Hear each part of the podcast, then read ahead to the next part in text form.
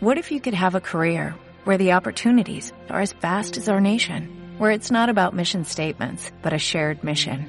At U.S. Customs and Border Protection, we go beyond to protect more than borders, from ship to shore, air to ground, cities to local communities. CBP agents and officers are keeping people safe. Join U.S. Customs and Border Protection and go beyond for something far greater than yourself. Learn more at cbp.gov/careers.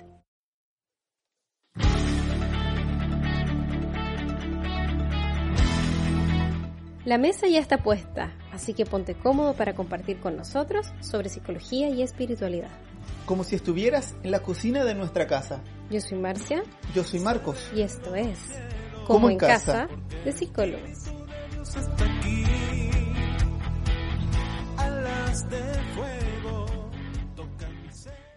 Hola a todos, buenas tardes, noches o madrugadas como nosotros que grabamos súper tarde por la mañana. ¿Cómo estás, vos? Muy bien, a pesar de que sea tarde, con mucha energía, con muchas ganas de poder compartir lo que el Señor nos ha regalado, nos ha enseñado a través de la historia y también del estudio. Sí, y queremos continuar con ustedes ofreciéndoles el noveno capítulo que se llama Yo en tu lugar. Que viene a trabajar esta inteligencia emocional interpersonal, o sea, en relación con los demás. Espíritu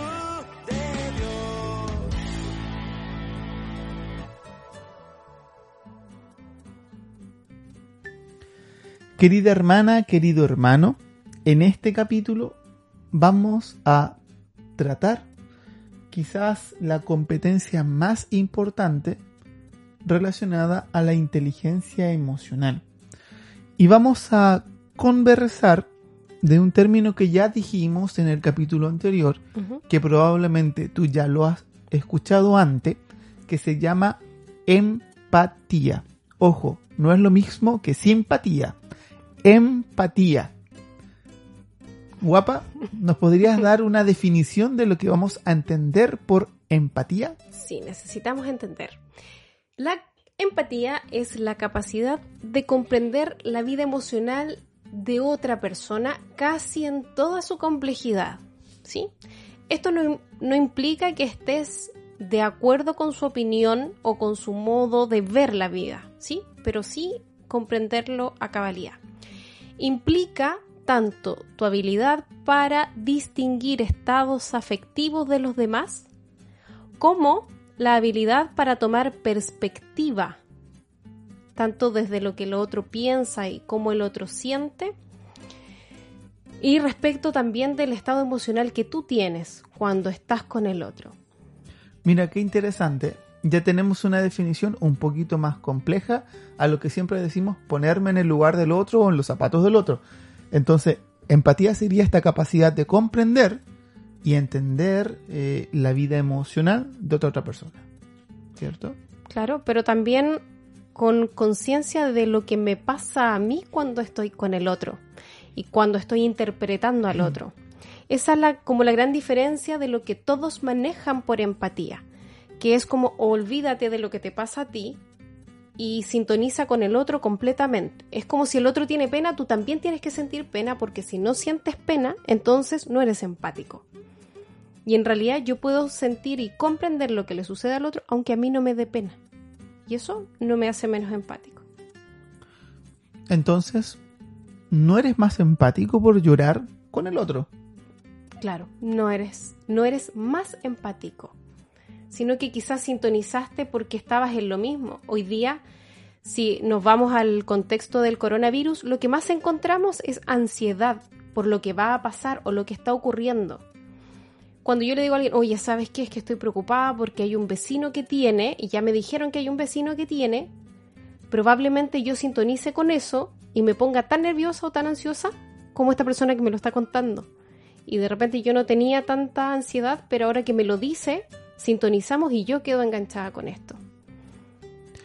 Entonces, vuelvo a ir, y yo soy súper majadero en el tema, pero es sumamente importante saber lo que me pasa para diferenciarlo de lo que le pasa al otro. En intercesión normalmente se hace hincapié en esto, de si esto que me pasa a mí, si esta sensación que yo estoy teniendo física o esta emoción que emerge es mía porque es algo que el Señor me muestra que tengo que trabajar o es algo que me muestra para hacer oración por el otro. Y se ejercita harto para poder saber desde dónde me qué entrego y por qué intercedo. Tenemos que aprender a, a discernir una palabra que usamos mucho en la iglesia, pero esto llevándolo a un tema de liderazgo y a, inteligencia emocional, discernir lo que es mío y lo que es del otro, ¿cierto? Y si yo en este ejercicio de ser empático, de comprender la vida emocional de esta otra persona en toda su complejidad, engancho con algo y me doy cuenta que también me, pasa a mí en mi historia, ser capaz de ponerlo en modo pausa, para no salirme del centro y la contención o el apoyo o la escucha a este hermano que estoy acompañando y después en su momento hacerme cargo de esto que me está pasando a mí. Claro, y esta empatía se relaciona mucho con la escucha activa, después lo vamos a revisar un poquitito más profundo, pero ocurre cuando yo vengo y te digo, oye Marco, ¿sabes qué? Eh, tengo un dolor de espalda y tú me dices, uy, yo también tengo un dolor de espalda y lo tengo hace tantos días y resulta que yo he hecho esto y quité el centro completamente de lo que yo te estoy contando. Eso no es empatía. Eso no es empático, pero para nada. Y cero escucha, porque finalmente eh, me tiro a hablar yo, o en este caso tú, te tiras a hablar y, listo. Y estas ganas que yo tenía de contarte o de abrir, de abrir un espacio para ir más profundo, se corta porque yo, ah, sí, y mira, y cuéntame más, y en sintonía con el capítulo anterior sería nivel número 2, donde escucho solo lo que quiero escuchar. y aquí todos van a sus apuntes y van a revisar exactamente para hacer un doble chequeo de lo que estamos diciendo. Pequeño quiz. Pero la empatía implica, en efecto, la escucha activa. Sí, o sea, estar completamente atento al otro. A ver, profundicemos un poco esto. Empatía tiene como tres características, ¿cierto? Dentro de todo, y una de ellas es escucha activa. ¿Podrías, por favor, recordarnos? Porque algo hablamos de eso. La escucha activa es esta disposición a estar atento al otro en su totalidad, lo que dice y cómo lo dice, o sea, su lenguaje verbal y su lenguaje no verbal. Y así también ir buscando comprender, que es la segunda parte de la empatía, la comprensión. Porque cuando yo veo qué dice y cómo lo dice, puedo saber si hay consonancia, o sea, lo que me dice y su cuerpo me dicen exactamente lo mismo o hay disonancia entre lo que me dice y cómo me lo está diciendo, si de repente está tratando de mostrarse más fuerte o está tratando de mostrar que no le importa mucho o está haciendo un esfuerzo por no quebrarse, todo eso me va dando información y por eso yo chequeo lo que voy mirando lo que voy escuchando. Por eso busco comprender, busco escuchar, busco comprender y en el caso que el otro estuviera, eh, por ejemplo, eh, muy desbordado. Desbordado le decimos cuando hay alguien, por ejemplo, que llora y no puede parar de llorar, está en, desborde, puedo prestar apoyo emocional. El apoyo emocional que hacemos en la Reno a veces es, pasarle un pañuelo a la persona. Y con eso ayudarla un poco a que se contenga. Ahora, hay que ser muy cauto en este último punto, ¿ya? Porque eh, hay que brindar apoyo emocional en la contención, pero no, no cortando los procesos afectivos. O sea, si la persona se pone a llorar y la primera quiero contenerlo y que se quede callado, efectivamente no fui empático, no le permití tampoco expresar su emocionalidad, sino que tengo que hacer sentir a esta persona que yo estoy acá para apoyarle, para que si en algún momento se va a desplomar en la vida, mis manos van a estar para sostenerle. Claro, es un ejercicio que si no estamos habituados o si no tenemos una habilidad porque la vida la desarrollamos, por ejemplo, es difícil de hacer, pero lo importante es chequear. Creo que eso es una de las cosas que aprendemos en la universidad, que es chequear. En el sentido de preguntar, por ejemplo, si estoy entendiendo bien. Si esto te preocupa, o esto te da pena, o esto es desesperante para chequear si es que yo te estoy entendiendo las señales que tú me estás dando. Y en eso vamos depurando nuestra capacidad de captar lo que le pasa al otro. Porque en esto de consonancias, de disonancias, de saber lo que me pasa, suena complejo y sí, es algo más o menos complejo, pero es entrenable. Y la verdad es que cuando uno comprende eh, lo esencial y lo ejercita una vez, dos veces, después se va por un tubo como Sí, dice. o sea, luego es- ya es sencillo. es y en la renovación, créanme que no es difícil. Hay muchas cosas que tu hermana, que tu hermano haces en tu práctica pastoral y no sabes de dónde vienen, ¿cierto? Pero son prácticas eh, profesionales que los psicólogos muchas veces realizamos. Y es porque eh, siempre la renovación ha estado abierta a la espiritualidad y a la psicología en esta fusión. Por lo tanto, hay muchas herramientas de psicología que nosotros aplicamos en el mundo pastoral. Si quisiéramos desarrollar empatía, ¿qué tendríamos que hacer? Hay cuatro prácticas que podemos ir implementando. Uno, fortaleciendo lo anterior, es saber escuchar. O sea, efectivamente guardar silencio y es como abrir, parar las antenas. Como decía en Cachureo, abrir los ojos para las antenas es completamente estar atendiendo a quien me está hablando. Y yo estoy muy al pendiente y muy en silencio interna y externamente para prestar atención. La escucha activa y la escucha empática que hablábamos antes. ¿Ya? Sí. En segundo lugar, interpretar lo no verbal, lo que yo estoy viendo en su rostro, lo que yo estoy viendo en su cuerpo, ver si, si logro entender lo que pasa o si lo puedo atribuir a algo. Y ahí yo puedo chequear, otra vez, preguntarle al otro si está incómodo, si le molesta lo que yo estoy diciendo. Lo más normal cuando alguien está en desacuerdo es que cruce los brazos, por ejemplo. Entonces yo sé que si te estoy planteando algo y no te gustó, probablemente te vas a cruzar de brazos y yo podría decir no te gustó lo que te dije o no estás de acuerdo. La semana anterior, la semana pasada, en el capítulo número 8, les pedimos que buscaran, que googlearan sobre lenguaje no verbal. Y si hiciste esa tarea, te vas a dar cuenta que es muy, muy interesante. Es un mundo que, de hecho, hay gente que se especializa Sí, y, y son peritos de... perito, perito en eso y cobra una cantidad de dinero increíble. Si tú crees que la portada del diario X, la postura de esa persona y de ese político sobre todo, es al azar, te equivocas. Todo está mínimamente estudiado. Los afiches publicitarios, todo está mínimamente estudiado desde el lenguaje no verbal. Claro. Sí, de todas maneras, para comunicar lo que quiero decir o para reafirmar mi mensaje.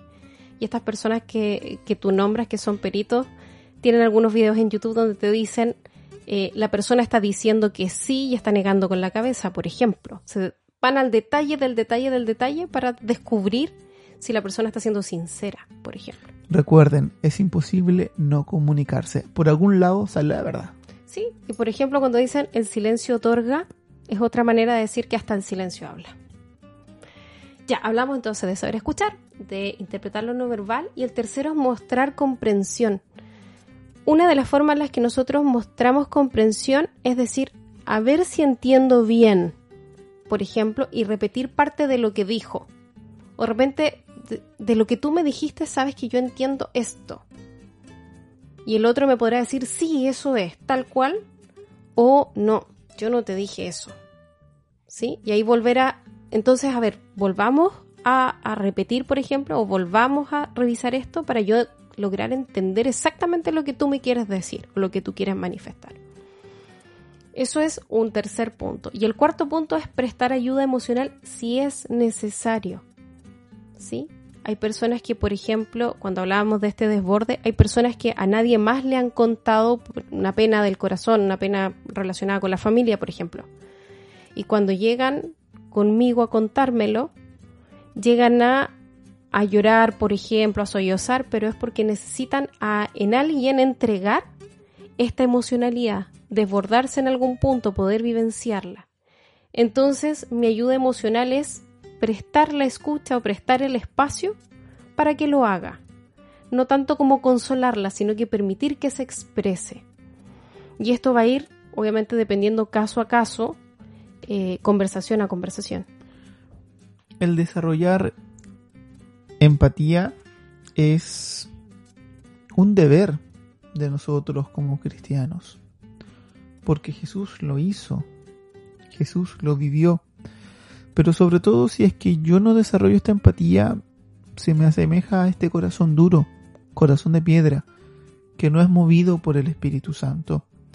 Si el Espíritu Santo está en mí, no puedo ser indiferente ante la realidad del otro. Y tengo que tener esta capacidad de ser empático, de poder comprender este mundo emocional, esta vida, este contexto que se me comunica, apoyarle, escucharle, comprenderle y prestarle apoyo emocional, contención. Porque en, este, en esa acción de ser empático, Dios se hace presente en la vida del hermano. Claro. De la misma manera Jesús recibió a mucha gente que quiso hablar con él, que quiso, que necesitó de su apoyo, que necesitó de su guía y que se sintieron tremendamente eh, reconfortados, por ejemplo, o esperanzados. De la misma manera, eh, tú puedes ser ese Cristo que el otro hermano está necesitando. Y ahí ya no importa mucho si es un hermano que es del servicio o no lo es, o es nuevo, etcétera. Pero si te está buscando, si se dio como el espacio para, para buscarte, para pedirte ayuda o para abrirte el corazón y abrirte las puertas de su casa, si por ejemplo es un tema familiar, nuestra respuesta tiene que ser con apertura, no solo a escucharlo, sino que también a esta comprensión que le va a hacer sentir que está, por ejemplo, que no está solo o no está sola enfrentando esto. Te invitamos a que puedas hacer un momento de oración luego de escuchar este podcast donde le pidas abundante Espíritu Santo a Dios. Que venga el Espíritu Santo a sensibilizar tu corazón, a dotarlo de aquello que necesita para ser empático, de aquellas herramientas que debes desarrollar para ayudar a tu hermano. Y el capítulo de hoy lo vamos a a cerrar distinto. Vamos a, a invitarte a que hagas oración y con este canto te dejamos en manos de Dios. Pídele también a, a, María su intercesión y, y, esta sensibilidad, esta genuina, este genuino interés por el otro, por comprender al otro y por acompañar al otro que finalmente eso que mueve tu corazón de manera genuina va a hacer que tú estés abierto y que quieras realmente y de corazón hacer algo más. Así como María pidió que Jesús transformara el agua en vino, María ruega e intercede para que podamos ser empáticos y demostrar también el amor de Dios a nuestros hermanos. Te dejamos en la mano de Dios con esta canción. Haz oración y encuéntrate con Dios. Que Dios te bendiga.